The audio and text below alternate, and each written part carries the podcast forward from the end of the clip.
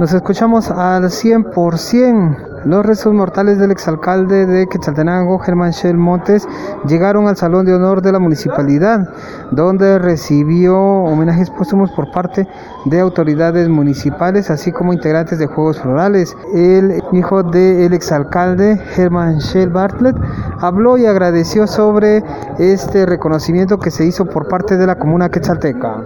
Logró sus objetivos, porque lo hacían con el convencimiento que los resultados iban a beneficiar a muchos más.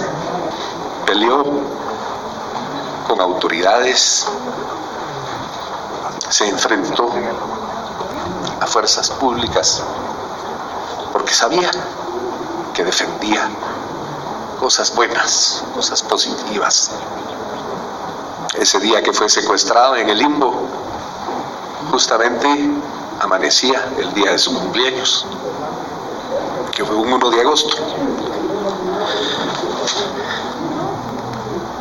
Nosotros aprendimos a la par de él a que no hay que hacer las cosas para uno mismo, para uno solo.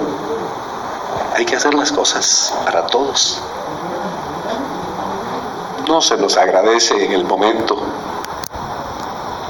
pero muchos años después y después, por supuesto, de haber recibido bendiciones, saludos cordiales y cariñosos, agradecimientos, llegado este momento,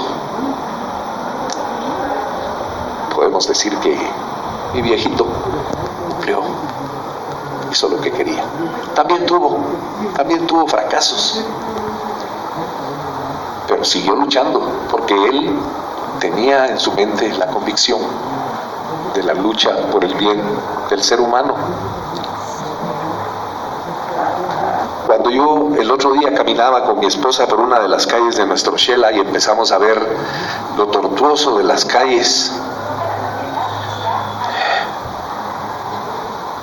sentimos un especial aprecio por el señor alcalde actual, porque mi padre decía eso, tenemos que sufrir un poco para obtener beneficios. Y el momento en el que se está haciendo los trabajos a nadie le cae bien, menos el alcalde. Hasta que ya vemos esas calles bonitas, asfaltadas, iluminadas. Señor alcalde, siga usted adelante. Este camino es difícil. Yo lo viví junto a mi padre. Regreso a cabina, ¿cómo nos escuchamos?